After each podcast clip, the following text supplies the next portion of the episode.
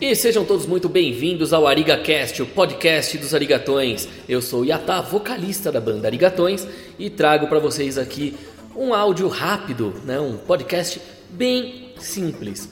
Bom, vocês já ouviram aqui eu falando sobre o efeito Mandela.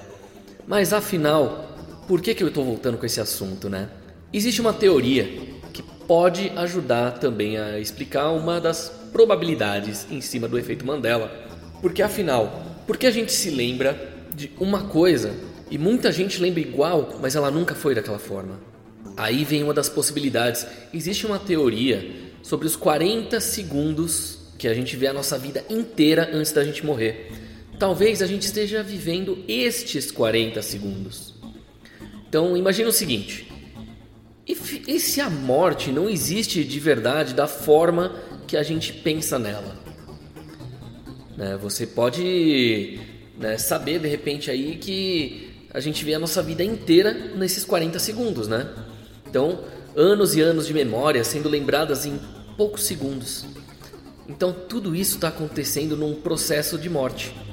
Você ouve, você sabe, você está morrendo. Então, o seu cérebro começa a processar sua vida inteira para você outra vez. Então, você começa a ver na sua frente toda a sua vida acontecer em 40 segundos. Ou seja, enquanto você está morrendo nesses 40 segundos, a sua lembrança está durando uma vida inteira nestes 40 segundos. E desde que isso é apenas uma memória, ela pode até trazer coisas erradas. Você pode simplesmente lembrar das frases espelho, espelho meu, e de repente, dentro dessa sua memória que você está lembrando disso, você vai procurar e essa informação nunca existiu a não ser na sua lembrança. De repente, isso pode ser também o porquê a gente tem déjà vu, porque provavelmente é algo que realmente já aconteceu e você só está revivendo e de repente você lembrou disso ter acontecido. Então, quem sabe quantas vezes isso aconteceu? Porque a cada vez que você morre dentro das suas memórias, você volta a viver esses 40 segundos de novo, e de novo, e de novo. Memória dentro da memória dentro da memória. E assim você vai criando mais memórias enquanto você está se desorientando dentro das suas memórias. Então, imagine o seguinte: na vida real você está morrendo, tem esses 40 segundos. Nesses 40 segundos, você está vivendo todos aqueles anos de novo em tempo normal e não em 40 segundos para você. Os 40 segundos são para aquele corpo físico. Aí, o que acontece? Você dentro da memória, você chega novamente ao ponto em que você está morrendo e aí, dentro da sua memória, você tem essa memória de 40 segundos que vai ser uma outra vida inteira que você vai estar vivendo.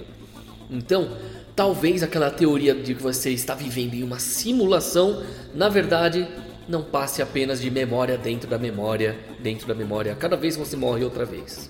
Criando todas essas memórias e se desorientando, a situação complica bastante, porque isso pode deixar um nó na cabeça. Mas talvez seja por isso que você seja capaz de mudar as coisas ou porque certas coisas não fazem sentido para você ou para as pessoas à sua volta. Você está vivendo esses seus 40 segundos ainda. Né? Então, quando você morre dentro desses 40 segundos, você tem um loop de novo, de volta para outros 40 segundos. Então, literalmente é um paradoxo, de certa forma. E estranhamente, isso faz sentido. Ou seja, será que os efeitos Mandela eles são parte de uma matrix que a gente esteja vivendo, numa simulação enorme do universo? Será que a gente está vivendo nas memórias dos 40 segundos finais? Será que o multiverso está se destruindo? A gente não sabe quais das opções é a real, mas com certeza não é apenas memória falsa, como as pessoas tentam vender a ideia. Relembrando, você está morrendo dentro de outra morte, dentro de outra morte, e assim você nunca chega no segundo final para você acordar para a morte. Então talvez você nunca descubra como é a sua morte de verdade. Então é um belo de um paradoxo, mas só esse paradoxo já explicaria tanto os déjà vus quanto as mudanças nas nossas lembranças e no que acontece à nossa volta. Bizarro, né, galera? É como se a gente fosse pensar, por exemplo, se você assistia Scooby-Doo desde criança e você via que o Salsicha ele tinha uma barbicha meio de alguns fiapos, no pescoço ele tinha o pomo de Adão, que é aquele ossinho que só os homens têm, quem nasce geneticamente homem, lógico. E aquele pomo de Adão tinha ainda dois fios de cabelo. Pois é, o pomo de Adão nunca existiu nesse universo que estamos vivendo agora.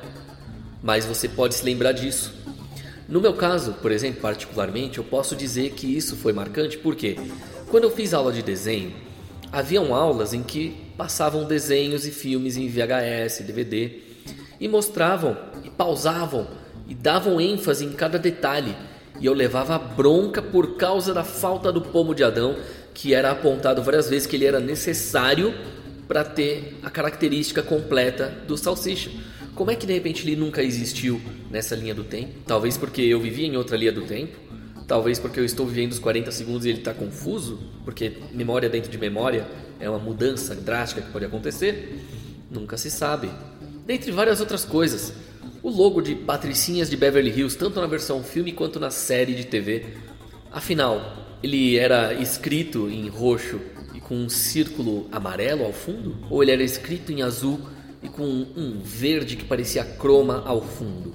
Qualquer que seja a sua lembrança, você pode estar vivendo em linhas paralelas do universo, do multiverso no caso, ou você pode estar apenas dentro de uma matrix que está dando erro, ou você pode estar dentro dos 40 segundos finais de vida, vivendo outra vez. E por isso, déjà vus e mudanças aí nas características. Então, nunca se esqueçam: espelho, espelho meu. Essa frase nunca existiu. Se inscreva e siga a gente aí no Instagram, Facebook, YouTube etc. Banda Arigatões e Yatalog. Instagram e Twitch TV, arroba Henrique Poeta, Henrique com a letra K. E é isso aí. Até a próxima. A gente se vê por aqui.